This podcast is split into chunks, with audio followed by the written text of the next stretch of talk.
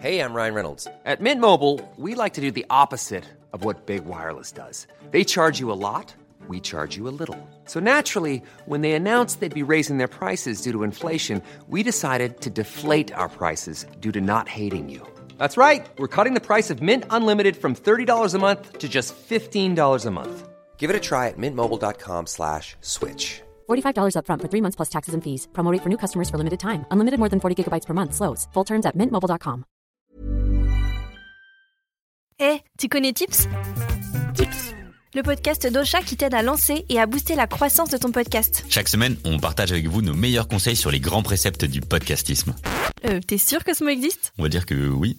Ensemble, on va voir comment créer un podcast. Les principales statistiques à surveiller, On va parler technique avec des conseils sur l'enregistrement, le montage, le marketing, la monétisation, la communication. la cross-promo. Bref, écoutez Tips, le podcast hebdo d'Ocha pour lancer et booster la croissance de votre podcast. À retrouver sur toutes les plateformes d'écoute.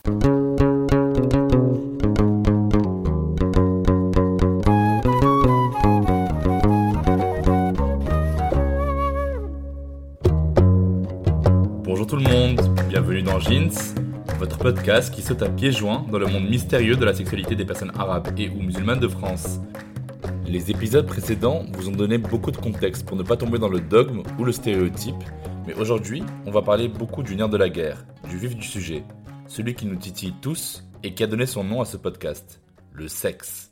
Oui, le sexe comme sexualité, dite sans détour, sans chemin, sans tabou, quel qu'il soit. La littérature, l'histoire, l'érotologie, les textes rapportés du prophète nous éclairent sur la présence de la sexualité comme un facteur d'épanouissement dans la vie. Et puis on dit que l'homme a pour nature d'être enclin à la sexualité et que c'est impossible de réprimer ses pulsions, alors que la femme, elle, ne peut s'y abandonner librement. Pourtant, on a déjà dit précédemment qu'une femme musulmane a le droit à l'orgasme, au-delà du pur acte de procréation. Qu'en est-il de la veuve? Qu'en est-il des fantasmes inassouvis d'une jeune femme mariée? Qu'en est-il du plaisir solitaire? Peut-on être musulman et utiliser des sextoys? Est-ce vraiment haram de changer de la position sempiternelle du missionnaire? Alors aujourd'hui, on va parler des clés d'une sexualité épanouie, de position sexuelle et de plaisir partagé. Roulement de tambour, c'est une femme d'exception que je reçois aujourd'hui, la très remarquée et remarquable Nadia El Bouga. Elle est sexologue, sage-femme, doctorante, musulmane, féministe et porte le foulard. Elle est autrice d'un livre publié en 2017 intitulé La sexualité dévoilée aux éditions Grasset. Elle défend l'accès au plaisir pour toutes dans son cabinet en banlieue nord de la région parisienne comme à la radio. Elle anime une chronique sexo dans l'émission À votre santé tous les mardis midi sur Beurre FM. Dans l'équipe de Beurre FM, on l'appelait l'OVNI, objet voilé non identifié. Mais l'objectifié n'est pas l'ordre du jour pour moi. Aujourd'hui, c'est à la femme inspirante, riche de ses multiples identités et compétences, que je parle. J'ai l'honneur de l'accueillir pour cet épisode de Jeans très attendu. Alors ouvrez bien les oreilles. Très chère Nadia, bonjour et merci infiniment d'avoir accepté l'invitation. Bonjour Jamal. Alors d'abord, est-ce que vous pouvez nous parler des personnes qui débarquent dans votre cabinet et qui vous avouent n'avoir plus aucun désir et qui se sentent coupables de ça, c'est-à-dire les personnes qui ressentent une certaine asexualité. Est-ce que c'est concevable dans la culture arabo-musulmane de se sentir asexuel? Hmm. Alors, tout d'abord, euh, comme pour euh, les consultations chez le psychologue, euh, les consultations sexologiques étaient juste inconcevables. C'était impossible d'aller voir un thérapeute pour parler de ce qui encore était très, très, très tabou. De nos jours, lorsque des hommes, des femmes ou des personnes qui ne se sentent ni hommes ni femmes viennent en consultation, c'est un parcours, c'est un chemin qui a été longuement réfléchi. Euh, concernant la sexualité, alors la sexualité, euh, donc l'ab- l'absence entre guillemets de sexualité, elle tend à rentrer dans les classifications des orientations sexuelles. Et euh, il faut savoir que même dans les communautés non arabo, euh, turco-berbéro-africano-musulmanes, euh, c'est encore quelque chose qui est très peu connu. On revient sur cette thématique-là en pensant que c'est une évidence. On fait le lien direct entre sexualité et génitalité. Généralement, les gens, d'ailleurs, quand vous parlez de sexualité, hein, euh, ils entendent sexe. hein, en, réalité, ils, en- ils entendent euh, génitalité, euh, rapport sexuel, et, c'est très, très, très, très focusé. La question de, la sexualité, en fait, c'est quelque chose qu'on nomme maintenant, mais qui a toujours existé. Alors, dans, dans les mondes arabo-musulmans, on peut retrouver cette absence de sexualité dite génitale, notamment chez les soufis, qui pratiquaient ce qu'on appelle des mariages blancs, des mariages asexuels romantiques. Donc il y avait une, relation avec, avec une personne du, sexe opposé qui n'était pas physique, qui restait, qui restait dirons-nous, platonique au, sens, au sens corporel du terme, au sens physique du terme, voilà, mais pas platonique dans les sentiments il y a des musulmans et des musulmanes qui euh, se vivent asexuels, euh, c'est-à-dire tout simplement des, personnes en fait qui euh, ne ressentent pas d'excitation, qui ne vivent pas d'excitation sexuelle, qui ne, vivent pas un désir sexuel, une libido exacerbée ou pas d'ailleurs, qui s'en trouvent très bien. Il faut savoir qu'en France, les, musulmans de France, les musulmans français, sont au même titre que tous les autres Français impactés par la psychanalyse et qu'on euh, est euh, extrêmement baigné euh, par les théories freudiennes. Et donc, une personne, concevoir une personne qui n'aurait pas de désir sexuel, ça reste dans l'ordre de l'impensé et l'impensable. Il y a des personnes qui viennent d'ailleurs consulter, qui, qui, qui, se, qui se pensent et qui se disent asexuelles et qui viennent consulter parce que c'est la société, finalement, qui leur renvoie une anormalité. Alors que finalement, euh, lorsque je suis amenée à les questionner, c'est des personnes qui se portent très bien. Et en fait, euh, psychologiquement, ils n'ont aucune pathologie, aucun trouble. Le, trouble, finalement, il est social, c'est-à-dire qu'on veut entrer des gens dans des cases dans lesquelles eux et, elles ne veulent pas entrer. Alors ça pose question.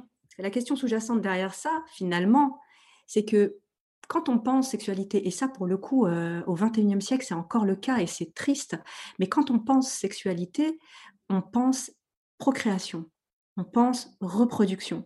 Donc comprenez que quelque part, s'il n'y a pas un passage par la génitalité, c'est euh, finalement compromettre ce projet de euh, procréation, de multiplication de l'espèce. Et en fait, c'est ça en filigrane. Hein. Et alors justement, si on, parle de cette euh, explosion de jouissance à l'inverse de la sexualité. Est-ce qu'on pourrait un jour établir une comparaison possible entre l'orgasme euh, de l'homme et l'orgasme de la femme? Est-ce que l'orgasme prostatique, par exemple, peut être comparable à l'orgasme clitoridien?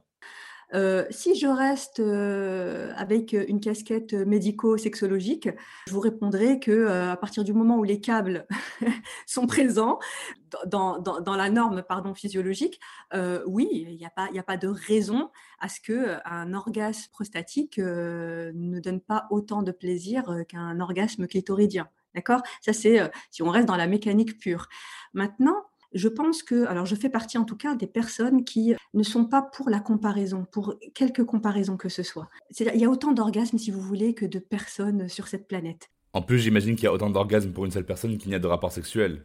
Exactement. Et, euh, donc, euh, finalement, euh, entrer dans ce type de comparaison-là, même si ça, ça peut quelque part, paradoxalement, être bénéfique parce que on a tellement peut parler de l'orgasme féminin, on l'a même invisibilisé, si je peux dire ça comme ça, on, l'a en tout cas rendu inaudible. En, tout cas, en tant que sexologue, la, la réelle question pour moi, c'est de quoi parle-t-on quand on parle d'orgasme? Je différencie euh, deux choses, l'orgasme et l'orgaste. L'orgaste, c'est ce, ressenti en fait euh, de, plaisir sexuel physique qui est à la portée de tout le monde si euh, on est câblé physiologiquement. Il n'y a pas de, a pas de souci. C'est ce qu'on appelle la décharge justement sexuelle. Par contre, l'orgasme, c'est cette jonction que l'on fait entre ce câblage physiologique, sexologique, et la dimension euh, plus émotionnelle, euh, le sens qu'on met aussi à ce plaisir sexuel euh, que, que l'on s'apporte mutuellement ou seul. Mais je pense que ça, on en parlera par, par la suite.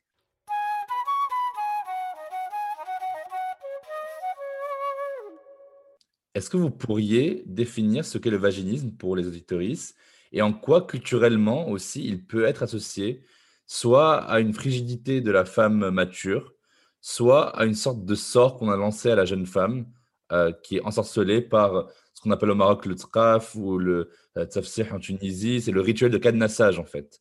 Est-ce que vous pouvez nous expliquer ça?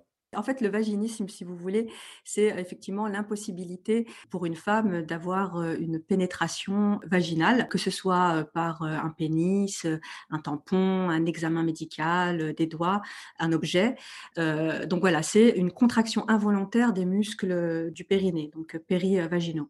Bon, ça c'est le côté technique, d'accord? Une fois qu'on a passé le côté technique, la réelle question sous-jacente derrière, c'est celle de la sexualité non pénétrative. Euh, c'est comment est-ce que notre société finalement voit euh, et perçoit et accepte euh, la sexualité non pénétrative? Parce que des, chercheurs, des sociologues, des sexologues, des médecins, finalement, font du rapport sexuel la métonymie de la pénétration. La, la, question que vous posez est intéressante, mais là où moi je repose une autre question derrière, c'est vaginisme pour qui, pourquoi finalement? Euh, On parle de troubles sexuels parce que la pénétration n'est pas possible. Mais il faut savoir que cliniquement, sur le terrain, moi je vois en tant que sexologue clinicienne, toutes les patientes, je dis bien toutes les patientes qui viennent pour une problématique euh, de sexualité non pénétrative, en l'occurrence de vaginisme, sont des femmes qui ont euh, des orgastes et des orgasmes parce qu'en réalité, elles sont, ce sont des femmes qui sont très sensuelles. Elles ont euh, euh, des, rapports sexuels non pénétratifs avec leurs compagnons et elles y prennent un plaisir fou. Si vous voulez, le, souci euh, pour, pour, les deux n'existe pas. Il existe au moment, alors sur deux moments précis. Il y a dix ans en arrière, les femmes qui venaient consulter, en règle générale, ça posait problème quand il y avait un désir d'enfant dans le couple.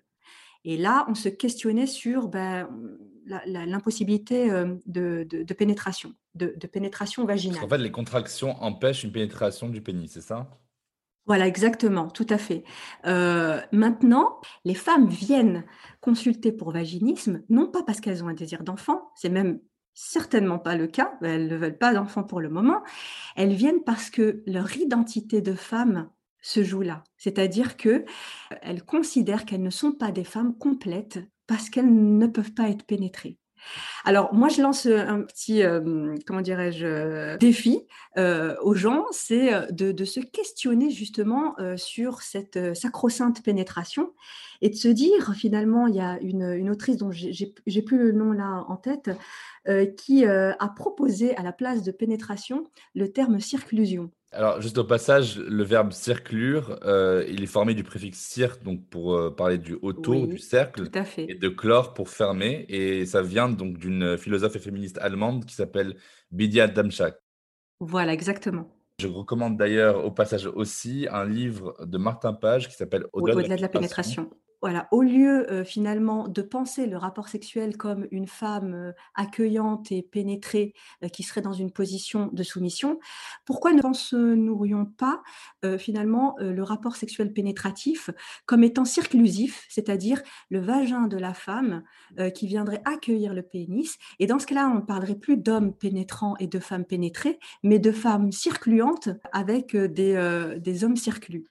Euh, donc voilà, je, lance vraiment, je, lance cette réflexion-là parce que le vaginisme, en réalité, il pose aussi la question de la virilité, parce que euh, la question de euh, dont vous parlez, donc cet ensorcellement ou, ces rites qui sont faits pour à l'origine protéger les femmes euh, en tout cas les jeunes filles, de, euh, toute agression sexuelle avec pénétration euh, par, les hommes, finalement, reste un contrôle de la sexualité des femmes, mais aussi un contrôle de la sexualité des hommes et de la virilité des hommes. C'est-à-dire que c'est un moyen de vérifier si l'homme aussi est un, je mets des grosses guillemets, un véritable homme. Donc ça pose la question de l'érection chez l'homme en miroir, si vous voulez.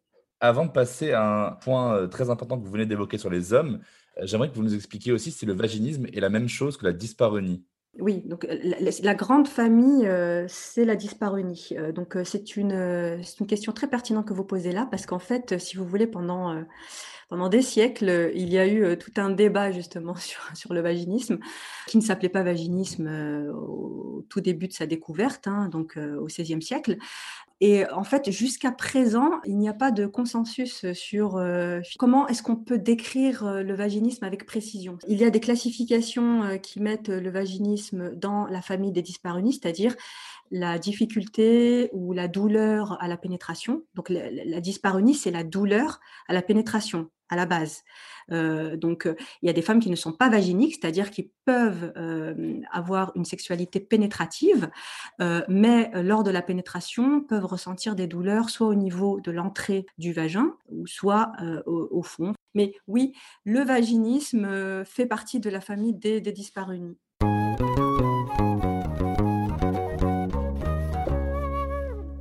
Étant une sexologue musulmane qui portait le voile, est-ce que les hommes musulmans d'origine arabe sentent que ça atteint leur virilité, selon eux, s'ils abordent des sujets comme l'éjaculation précoce, les maladresses au lit, la taille de leur sexe, etc. etc. Alors, euh, il faut savoir que euh, de manière générale, euh, hommes d'origine arabe ou pas, ou de confession musulmane ou pas, si vous voulez, dans un premier temps, va peut-être aller euh, consulter euh, chez euh, un, praticien du même genre, en, tout cas de ce qui semble être le même genre pour lui. et donc, pourquoi? Parce que tout simplement, il y, a, cette, pudeur ou cette, euh, comment dirais-je, cette idée. Cette honte. Oui, une honte également. Euh, et euh, cette idée aussi hein, qu'une personne du même sexe biologique comprendrait ou comprendra plus facilement nos, problématiques réellement, il y a très peu d'hommes qui viennent consulter tout de même sur ces, ces problématiques-là. les hommes qui viennent consulter sont sont des hommes qui ont déjà une certaine maturité. En tout cas, ils ont fait un, travail sur cette question de, pudibonderie, de fausse pudeur. Très clairement, même dans leur posture, je vois bien, ils viennent euh, en s'adressant euh, à la sexothérapeute que je suis, à la sexologue que je suis. C'est justement euh, d'entendre de la part des femmes sexothérapeutes que finalement, on leur permet de sortir des clichés et euh, des étiquetages euh, que la société accole sur ce que peut être la fonction euh, virile ou la fonction sexuelle que devraient avoir les hommes. Donc, il y a une amélioration. les hommes parlent plus facilement, en tout cas les hommes arabo-musulmans parlent avec beaucoup plus de facilité déjà avec les imams. Hein. C'est, fut un temps, c'était très compliqué de parler de sexualité. Donc déjà, ça se ça se dit, ça se parle. Euh, il y a beaucoup d'imams qui nous adressent, hein, euh, des, hommes euh, sur ces questions de dysfonction érectile, sur ces questions d'éjaculation précoce. D'anéjaculation. c'est déjà, plus rare, mais voilà, ça, existe. Moi, en règle générale, je leur conseille toujours d'aller consulter d'abord un neurologue euh, voir déjà s'il n'y a pas une problématique organique euh, à, régler euh, et se faire accompagner sur ce plan-là. Et dans un second temps, l'urologue me renvoie ces, patients-là si effectivement la problématique est plus d'ordre psychosexologique. Et là, on, peut, moi je peux en tout cas les accompagner, on va dire de façon plus pratique avec des exercices à faire seul, en couple. voilà. Est-ce qu'un homme peut vivre une vie sexuelle épanouie? Au sein du couple sans qualité érectile et sans ce qu'on appelle une puissance, euh, une puissance sexuelle euh, moi, mon cheval de bataille, hein, c'est évidemment l'éducation à la sexualité, à l'affectivité, centrée sur la sensualité et l'érotisme. Donc, qu'est-ce que ça sous-tend, ça? Tout ne tourne pas autour, comme je disais, de cette sacro-sainte pénétration. À partir du moment où on pose déjà ça au centre, mais qu'est-ce que ça dédramatise? Ça pose une autre question qui est euh, du coup directe, vu qu'on sort de la pénétration. C'est est-ce que le sexe oral est licite en islam? Euh, Je parle du sexe oral pour les personnes dotées d'un pénis, donc pour une fellation, et pour les personnes dotées d'un vagin et d'un clitoris, euh. Mais là, vous parlez du pénétratif. Hein. Quand vous parlez de sexe oral, au final, si vous parlez de fellation, on est toujours dans de la sexualité pénétrative, au final. Euh, donc là, là, là où moi j'amène la réflexion, ou je propose en tout cas une réflexion, c'est d'abord de considérer que finalement, euh, votre sexualité, c'est euh, elle est située au niveau de votre corps Mmh. Intégralement, de, de, de, la racine du cheveu jusqu'à votre, votre orteil. C'est-à-dire c'est le corps qui est érotique, c'est pas le sexe anatomique. Tout le corps, tout le corps est érotisme, tout le corps est zone érogène.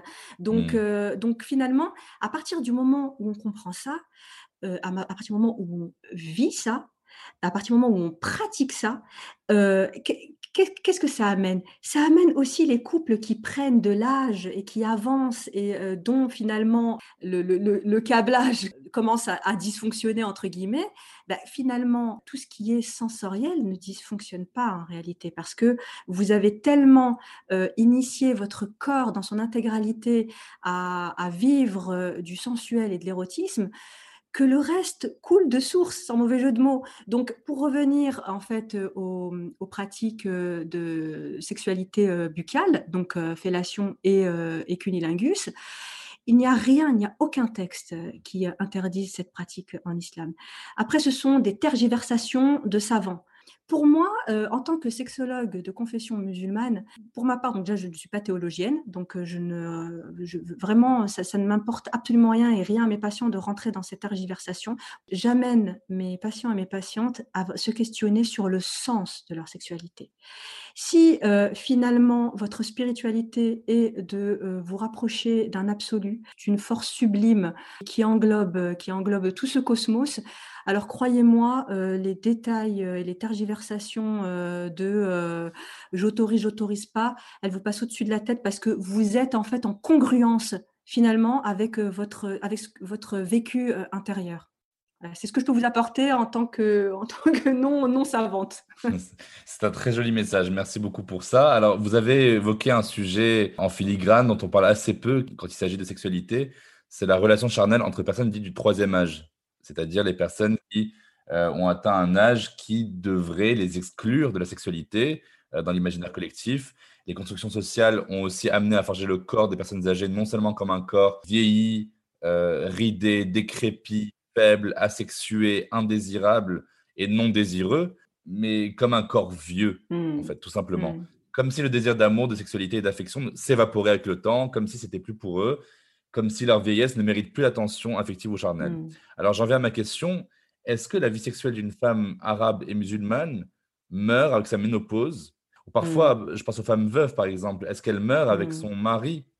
Euh, Est-ce qu'un couple de grands-parents sexagénaires qui sont mariés depuis 30 ans n'ont plus le droit à une sexualité épanouie, voire renouvelée alors ça, c'est une problématique, euh, j'ai envie de dire, universelle. Hein. Nos, sociétés qui valorisent le jeunisme en fait, font qu'on oublie euh, complètement les sexualités de nos aînés.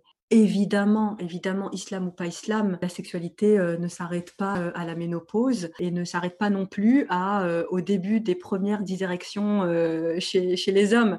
Ce serait quand même très triste.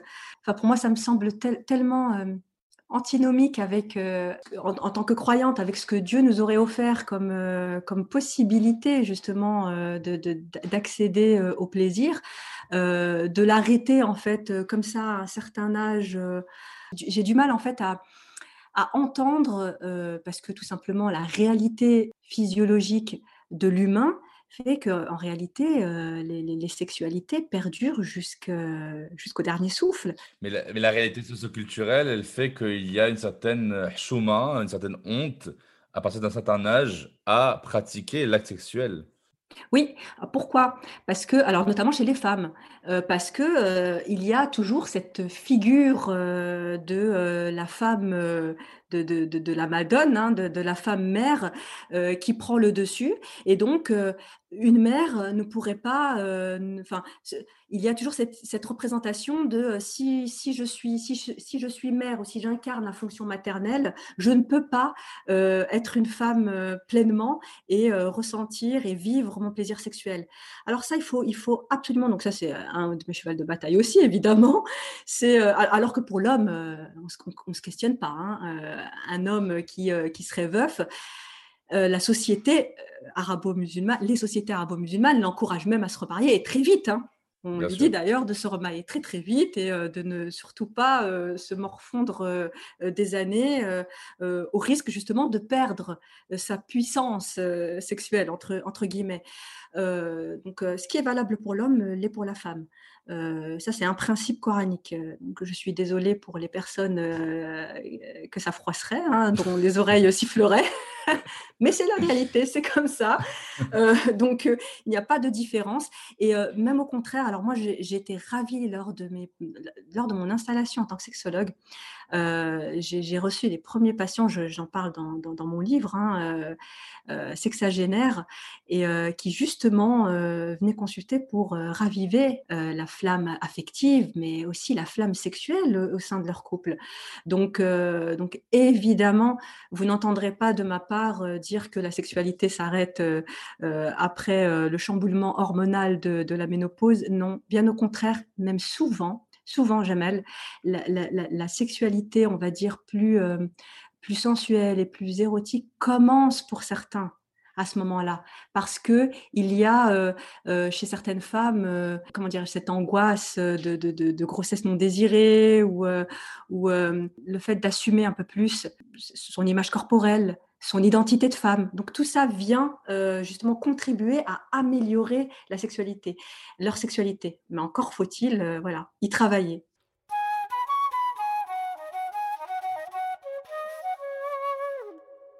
Shanadia, je vais passer un créneau au-dessus au niveau du caractère audacieux de mes questions. Oui, euh, allez-y. Sans trop imaginer un monde de luxure et de stupre, est-ce que les pratiques sadomasochiste, ce qu'on appelle BDSM, consenti euh, par les partenaires, sont compatibles avec la préservation et le respect du corps en islam Ou est-ce que c'est toujours renvoyé vers le domaine de la perversion? Hmm. C'est une très bonne question. Effectivement, euh, euh, les musulmans ne vivent pas sur Mars, Vénus ou Pluton, hein, ils vivent sur Terre et ils ont, au même titre que tous les autres humains sur cette planète, vécu euh, la, sortie du film 50 euh, nuances degrés, qui a voilà, qui a mis au goût du jour d'ailleurs, qui a un peu, si je peux dire, banalisé et normalisé les pratiques BDSM. Alors, il y a BDSM et BDSM. Effectivement, il y a des pratiques qui sont extrêmes et où on pourrait effectivement se questionner sur certains niveaux de consentement. Bon, moi, je ne parle pas de ce BDSM-là. Je parle, de, en tout cas, j'entends dans votre question le BDSM en tant que, que jeu, complicité au sein du couple, une fois de plus à mon sens, alors effectivement, on me dira ces pratiques-là n'existaient peut-être pas à l'époque euh, prophétique, euh, quoique je ne sais pas, hein, euh, on en parle. Personne n'a fait d'études là-dessus. Personne exactement n'a fait de recherche là-dessus. maintenant, je ne vois pas en quoi euh, cette pratique, si elle est euh, consentie de part et d'autre, avec les règles claires concernant le consentement de part et d'autre, je ne vois pas en quoi elle serait incompatible euh, comme jeu érotique et sexuel au sein d'un couple constitué, d'un couple musulman. C'est très clair. Et puis ça m'amène aussi à une question plus générale sur les paraphilies ou ce qu'on appelle dans le vocabulaire quotidien les, fétichismes, disons. Euh, si un homme mm-hmm. a peur d'avouer son penchant pour les pieds, par exemple, mm-hmm. il peut continuer, euh, à mon sens, euh, à vivre cette frustration toute une vie dans son couple, sans mettre le doigt sur son plaisir, sans mauvais jeu de mots, parce qu'il se dit que c'est une perversion. Le pied, en l'occurrence. le pied, oui, exactement, qui prend son pied. Oui. Donc je me demandais, est-ce qu'il y a une échelle de fétichisme acceptable dans la morale islamique? En fait, est-ce que il y a un seuil à ne pas dépasser? Parce que je pense aussi il y a des personnes qui aiment juste la chevelure, qui a l'air acceptable et moins choquant euh, que le pied ou quand on va plus loin, le BDSM, quand on va encore plus loin, l'ondinisme, la scatophilie. Est-ce que vous pensez qu'il y a un seuil à ne pas dépasser? Alors, on va commencer par le commencement. Euh, quand euh, les mots sont très importants, euh, comme vous savez, Jamel, et parler de paraphilie, déjà en étiquette. Je vais parler plutôt de code d'attraction sexuelle, c'est-à-dire ce qui va m'attirer ou, sexuellement, faire que je vais me diriger en fait vers cet objet-là de plaisir et de désir pour monter mon excitation sexuelle. Donc, effectivement, vous allez avoir des personnes qui ont un code d'attraction sexuelle limité, limitatif. C'est-à-dire qu'il va falloir qu'il y ait effectivement un pied avec une belle chaussure, ou bien, comme vous avez dit, une telle chevelure, ou bien telle, telle tenue, hein, parce que c'est aussi un fétichisme hein, d'avoir que des tenues, des sous-vêtements rouges, Tout à fait, d'une autre couleur. bref. donc, il n'y a, rien de mal à cela à partir du moment où c'est bien vécu au sein du couple.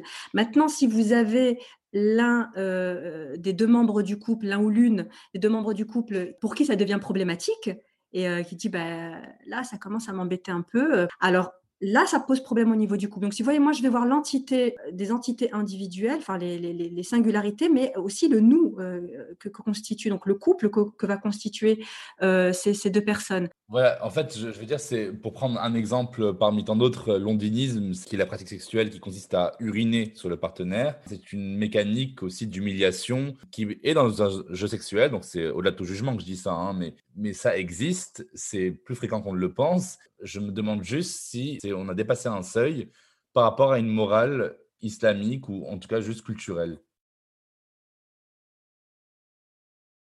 Alors là, votre question, en fait, c'est pas tant la pratique hein, qui pose le problème. Euh, là, si vous voulez, euh, c'est plutôt la question des fluides. Je parle des urines, je parle. Euh, les selles peuvent être des fluides également. Hein. voilà, les menstrues, le sperme. voilà, c'est la question au, niveau finalement religieux, elle va se poser là en posant la question que euh, sur euh, finalement la représentation des fluides, on omet derrière euh, ce que vous d'ailleurs pointez du doigt, hein, cette question d'humiliation, cette question de consentement. Donc je vous dis, dans un couple, à partir du moment les, les personnes qui vivent très bien ces pratiques au sein même de la communauté musulmane, elles consultent pas, on ne sait même pas qu'il y a ces pratiques. Donc ça pose pas de problème. Elles viennent, en fait, quand il y a un consentement mutuel, elles ne vont même pas poser la question à l'imam euh, si oui ou non cette pratique est autorisée ou pas, parce que finalement, ça rentre dans une, euh, entre guillemets, routine sexuelle qui est consentie et vécue mutuellement. Ça pose problème quand il y a un des deux euh, membres du couple ou l'une des deux membres du couple qui n'adhère plus à cette pratique-là. Alors justement, on parle de fluide, vous avez parlé des menstrues. Le tabou des règles est encore très présent dans la société euh, française, mais plus euh, dans les communautés arabo-musulmanes. Hmm. Mondialement, c'est gravissime à quel point c'est hmm. tabou. Qui plus est quand on lui donne une consonance d'impureté dans la pratique religieuse. Hmm. Alors du coup, la question principale, c'est peut-on faire l'amour quand on est une femme cisgenre et qu'on a ses règles? La réponse, euh, elle est claire dans, dans les textes. C'est oui on peut avoir une relation sexuelle même quand on a ses règles c'est là où je vous dis, c'est quoi le sens des mots? Qu'est-ce qu'on appelle relation sexuelle? Ce que euh, les, interdits euh, qui sont, euh, bon, où il semblerait y avoir un consensus auprès des, savants, c'est la pénétration en fait sexuelle, c'est la pénétration du pénis dans le vagin de la femme qui aurait ses règles. Mais en réalité, la relation sexuelle, je le dis et je le redis haut et fort, ne se limite pas à la pénétration sexuelle. Donc tout le reste n'est évidemment pas interdit. D'ailleurs, D'ailleurs, euh, il faut vraiment euh, qu'on se rééduque au sein de la communauté musulmane concernant la question des fluides et notamment euh, des menstrues, parce qu'il faut savoir qu'une femme qui a, qui a ses règles, elle peut faire du dhikr, méditer. Il n'y a, absolument aucun interdit à ça. Donc, à un moment donné, il faut qu'on arrête. Euh, on a l'impression que la vie d'une femme s'arrête à partir du moment où, où elle a ses premiers saignements. Elle est déconnectée de toute spiritualité pendant, pendant cette période-là et de toute sexualité. C'est faux.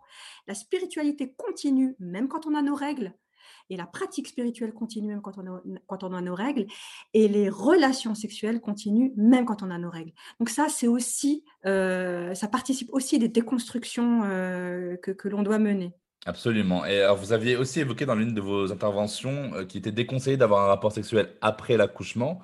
En quoi est-ce que c'est justifié sexologiquement d'une part et islamiquement d'autre part? En réalité, euh, médicalement parlant, il n'y a pas de contre-indication à avoir un rapport sexuel pénétratif euh, après un accouchement. C'est des préconisations, des recommandations en fait, parce que si vous voulez, le col de la femme, le col utérin de la femme n'étant pas encore complètement refermé et que l'utérus est une cavité stérile, euh, s'il devait y avoir un rapport sexuel, il y aurait risque de faire remonter en fait les germes vaginaux, qui sont des germes très bien là où ils sont dans le vagin, mais qui ne sont pas censés se loger voilà, sur la muqueuse vaginale, mais qui ne sont pas censés remonter au niveau utérin. Donc, si vous voulez, ce sont même au niveau médical des recommandations préventives. Maintenant, au, niveau, au niveau religieux, je vous dis une fois de plus, hein, moi je ne suis pas théologienne, cette, cette interdiction-là rejoindrait la, celle des, enfin, les mêmes explications en tout cas que les relations sexuelles pénétratives lors des menstrues, parce que ce sang-là est considéré comme le sang des menstrues. Mais une fois de plus, la question qui est posée derrière, c'est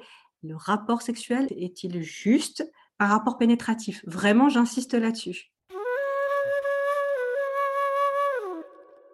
Si on revient au plaisir personnel, individuel, on a clairement envie d'en savoir plus sur la masturbation. Alors, vous avez beaucoup d'écoles de pensée dans l'islam sunnite qui parlent d'un moindre mal par rapport à l'acte pénétratif, euh, une sorte de, sexualité qui encaisse euh, la frustration sexuelle qui provient des gens qui n'arrivent pas à trouver de partenaire ou qui n'arrivent pas à se marier. Qu'est-ce qu'on en pense de la masturbation?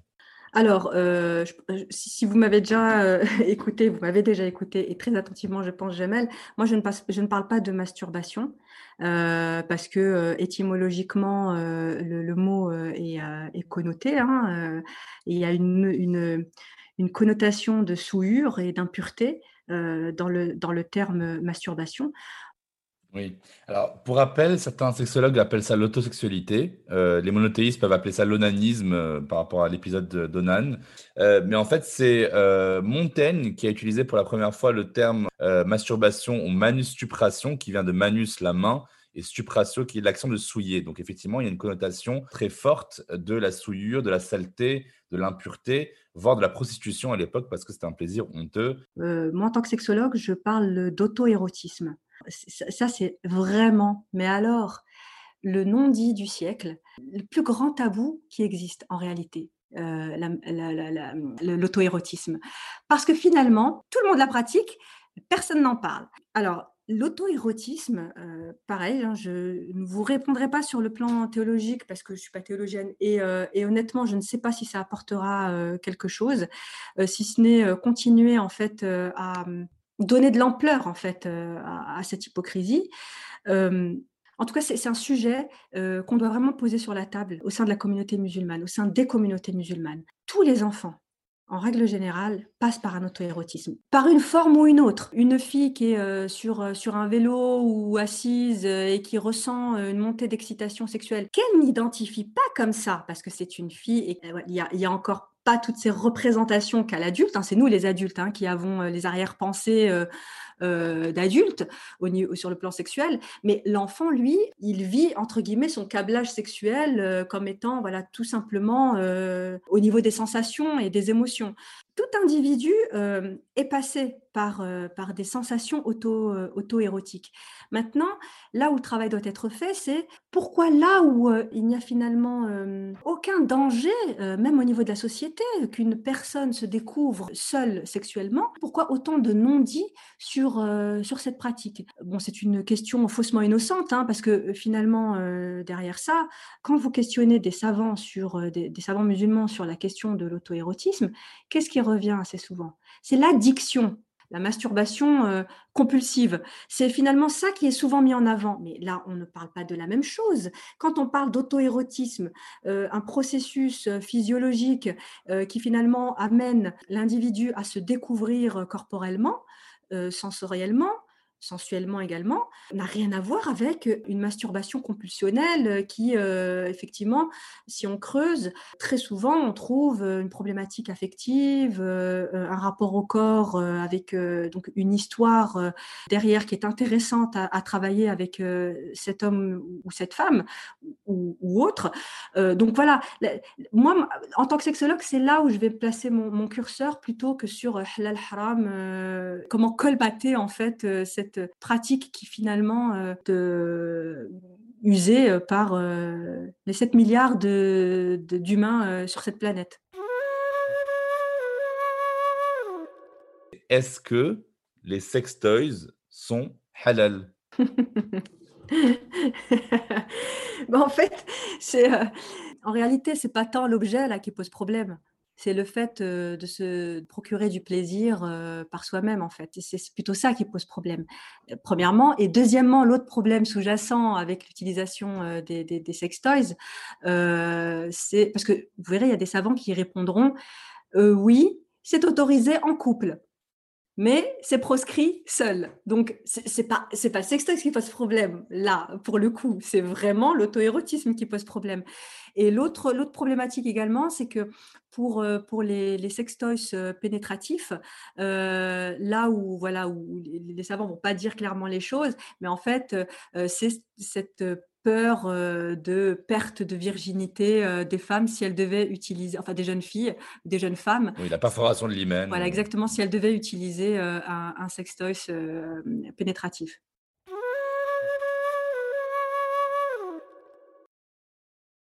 Alors, parlons enfin de la sodomie, puisqu'il s'agit d'un des seuls interdits religieux.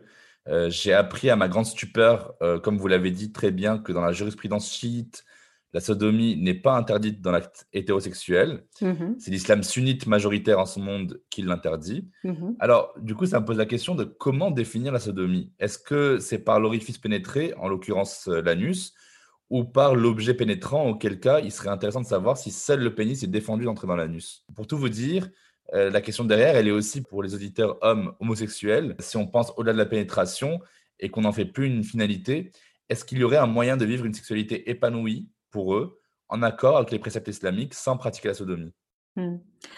Alors pareil, on va revenir sur les mots. Hein. Sodomie, c'est aussi un terme connoté, évidemment. Donc moi, je ne parle, pas de, je parle pas de sodomie, hein. je parle de pénétration anale. Euh, alors c'est pareil, hein, là je ne vous donnerai pas de, réponse théologique, puisque je ne suis toujours pas théologienne, même à la fin de l'interview. Mais comment dirais-je? Là c'est pareil, là vous soulevez en fait différents tabous. Alors ça, dans le top 5 des tabous hypocrites, vous avez effectivement la pénétration anale. Alors j'ai beaucoup de patientes qui consultent pour cette problématique-là, c'est-à-dire que des patientes de confession musulmane dans un couple pratiquant ou, et qui viennent parce que leur, leur, conjoint les presse pour pouvoir pratiquer une pénétration anale. Donc ouais, c'est la, grande hypocrisie, c'est-à-dire que vous allez avoir le discours on qui est haram, haram et haram, et le off qui va être oui, mais c'est entre nous, on est mariés, c'est pas grave, et puis j'ai des pulsions sexuelles, donc il faut que je puisse décharger, sinon tu vas me faire commettre un péché. Donc, vous voyez, c'est une fois de plus encore une grande hypocrisie. Et c'est là où je pense qu'il est intéressant de se tourner effectivement vers la jurisprudence chiite, parce que je pense qu'ils ont mené une réflexion sur cette question-là, partant des, textes hein, d'ailleurs, hein, puisque toutes les exégèses de toute façon partent des textes originels. Finalement, moi, en tant que sexologue, je reviens toujours à la base. Qu'est-ce que veut le couple? Quelque pratique que ce soit, ne sera de toute façon accepté et acceptable si l'un des deux n'est pas consentant. Ça, c'est la réponse que la sexologue vous donnera. Euh, l'autre question également qui, euh, est sous-jacente, euh, c'est la question de l'homosexualité. parce que finalement, même si on discutait la pratique de la pénétration anale, parce que c'est mal connaître quand même l'homosexualité hein, que de la réduire euh, à la pénétration anale. Mon Dieu, il y a vraiment, euh, il y a de quoi euh, vraiment se, documenter au sein des mondes arabo-musulmans parce que c'est vraiment très limité sur cette question. La représentation hétéronormative de certaines, certaines traditions et certaines cultures des mondes arabo-musulmans, c'est pas tant la pratique, hein, c'est tout simplement de concevoir que qu'un homme puisse aimer un homme et qu'une femme puisse aimer une femme. Hein. Donc, donc voilà, là, une fois de plus, la, musulmane pratiquante que je suis se questionne. Comment avons-nous compris notre, notre spiritualité et la profondeur de notre spiritualité pour en arriver à ostraciser des gens sur même leurs leur sentiments Et je laisse la question ouverte.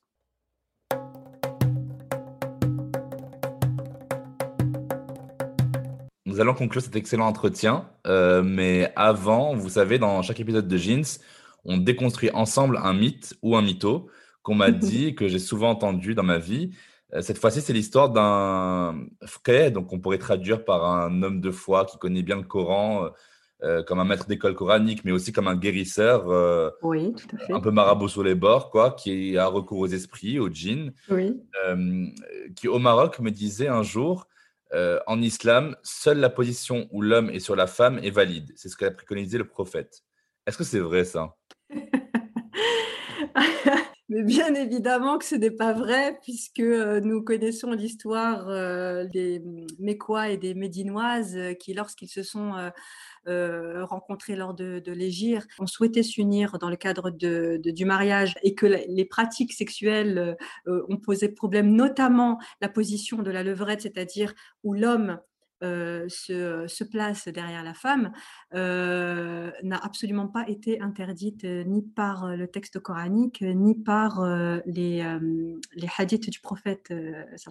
donc, donc non, ce, ce frère, je lui conseille vivement et très sororellement d'a- d'aller réviser ces classiques.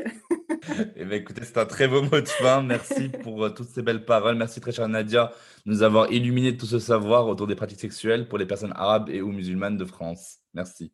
Merci à vous.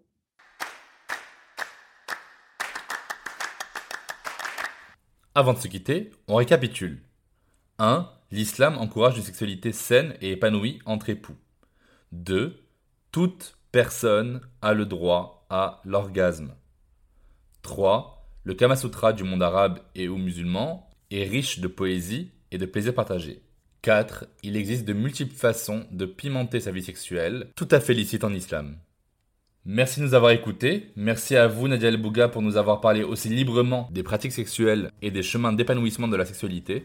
Vous trouverez toutes les références évoquées dans la description de cet épisode. En tout cas, cet épisode n'aura pas manqué d'aller droit au but, sans embâge, dans les arcanes de la sexualité. Mettre un coup de projecteur sur la relation sexuelle, le désir exprimé mutuellement et la sexualité épanouie permet aussi d'envisager les corps arabes et ou musulmans sous un autre angle.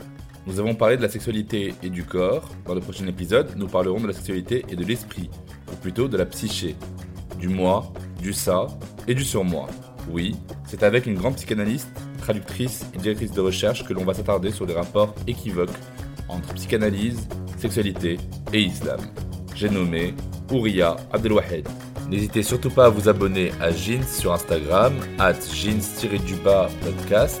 Partagez autour de vous en masse. Mettez 5 étoiles si cet épisode vous a intéressé. Et moi, je vous donne rendez-vous jeudi prochain dans Jeans.